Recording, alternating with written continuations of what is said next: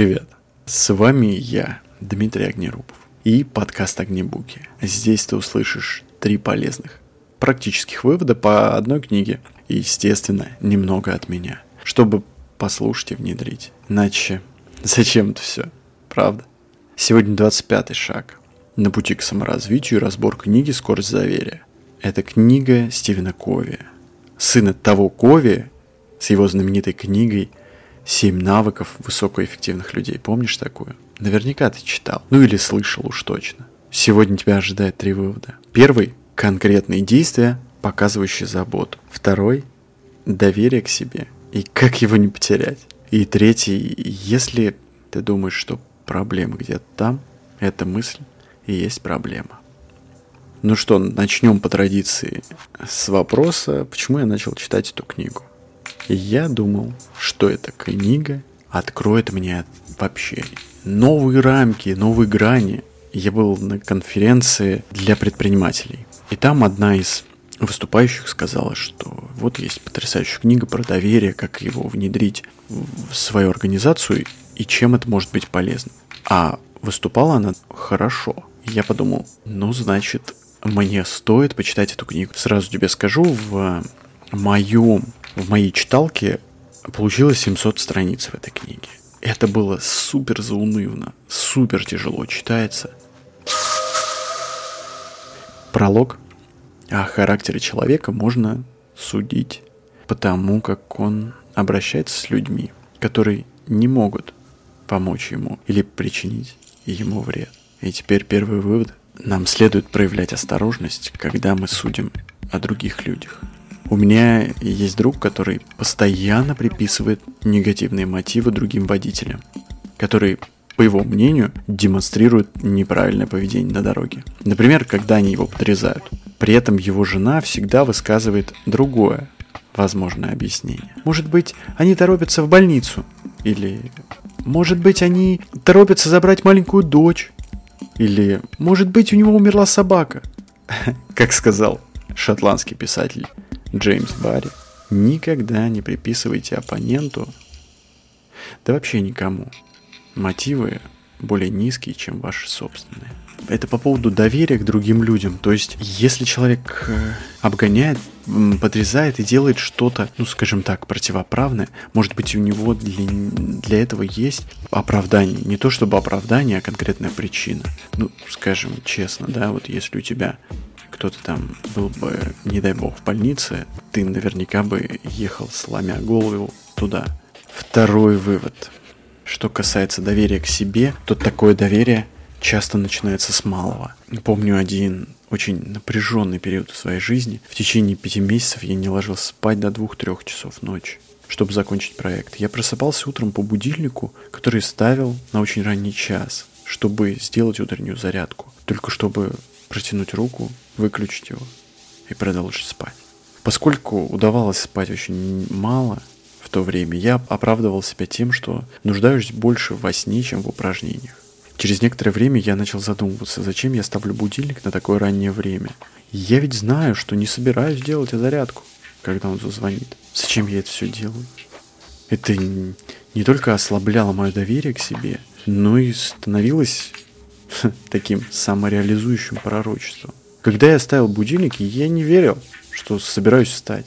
Наоборот, я знал, что буду оправдываться, почему не встаю. Все это превратилось просто в анекдот. И, наконец, я решил изменить свой подход. Прекратить принимать решения после звонка будильника и делать это накануне, вечером. И, соответственно, устанавливать время.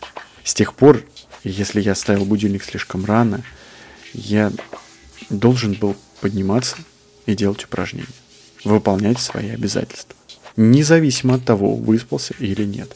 Но иногда я ставил будильник на более позднее время, поскольку действительно чувствовал, что мне нужно поспать подольше. Какое бы решение я ни принимал, когда ставил будильник, я хотел, чтобы мои обязательства были ясными, и я действовал последовательно. В противном случае я продолжал бы терять веру в свою способность держать данное себе слово.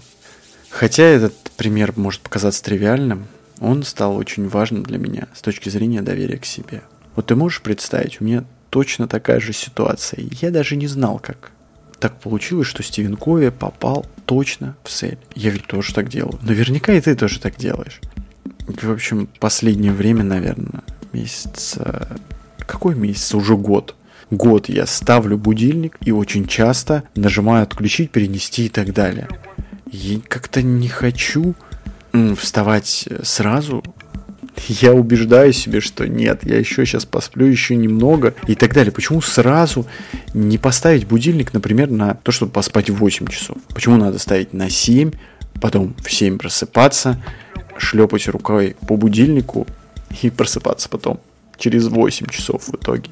И как автор точно поднимает вопрос про доверие к себе. То есть я же себя тоже потом корю, думаю, блин, зачем? Вот зачем я просыпаюсь в 7, а потом переставляю? Зачем это? Почему я не могу сразу встать и действовать, и делать что-то?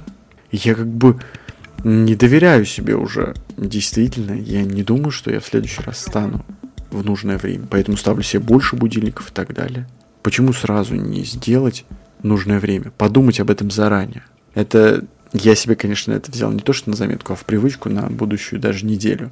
Хотя, честно говоря, пока я готовил эти выводы для тебя за неделю, я вот забыл это, что я хотел это внедрить к себе, но сейчас снова вспомнил. Третий вывод. Когда мы представили этот подход к их начальству, они сказали, мы в восторге, очень серьезный и полезный подход, но наши партнеры в пяти других подразделениях не понимают этого. Вот им обязательно нужно вас послушать. Их партнеры сказали, что проблема в высшей команде руководителей, которые курируют их подразделения. Команда руководителей считала, что проблема в, испол... в исполнительном директоре. И когда мы наконец добрались до него, он произнес. Прекрасная идея, но я бессилен. Я ничего не могу сделать. Все в руках совета директоров. Убежден, что если мы бы дошли и до них, они сказали бы, что во всем виновата Уолл-стрит.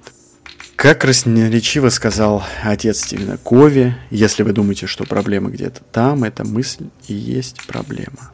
Да, ты знаешь, сколько раз такое бывало? Ну, действительно, сколько бы раз... Э, вот подумай, вспомни ситуацию, когда ты подходил кому-нибудь, просил что-то, и он тебе говорил, да ты что, это же понятно, что этот подход лучше и так далее, но я здесь ничего не решаю. Это уже не первая мысль, с которой я сталкиваюсь. Так здорово смотреть на людей, которые... Ты приходишь, смотришь, и они делают. Просто занимаются делом. Вместо того, чтобы говорить, что вот в нашем подъезде, например, не убирают, или подъезд некрасивый, не покрашенный. Просто взять краску и покрасить. Облагородить это место. Вместо того, чтобы говорить власти, управляющая компания, жильцы, кто-то еще виноват в том, что подъезд некрасивый. Да, делать максимум на своей позиции. Просто взять, подняться и делать. Ну что, а теперь, чтобы было польза для тебя еще больше, дорогой мой друг, подруга, читатель, слушатель, вот подумай сейчас о собственном опыте и ответь на вопрос себе. Кому ты доверяешь? Другу? Может быть, коллеге по работе? Своему начальнику, супругу, родителю, ребенку.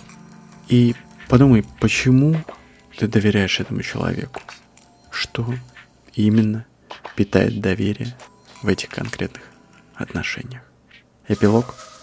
Лучший момент, чтобы посадить дерево 20 лет назад. Второй лучший момент сегодня. Все. Этот шаг подошел к концу. Спасибо тебе, что послушал Огнебуки. Если тебе понравился подкаст, пожалуйста, оцени его в социальных сетях. В Apple подкастах, на Литресе, в общем, мы много где есть. И обязательно возвращайся на следующей неделе для обсуждения новой книги. Договорись о чем угодно, как диктовать свои условия и продолжать нравиться людям. Херба Коэна. Книга про то, как вести переговоры и что везде, ну, или почти везде можно договориться.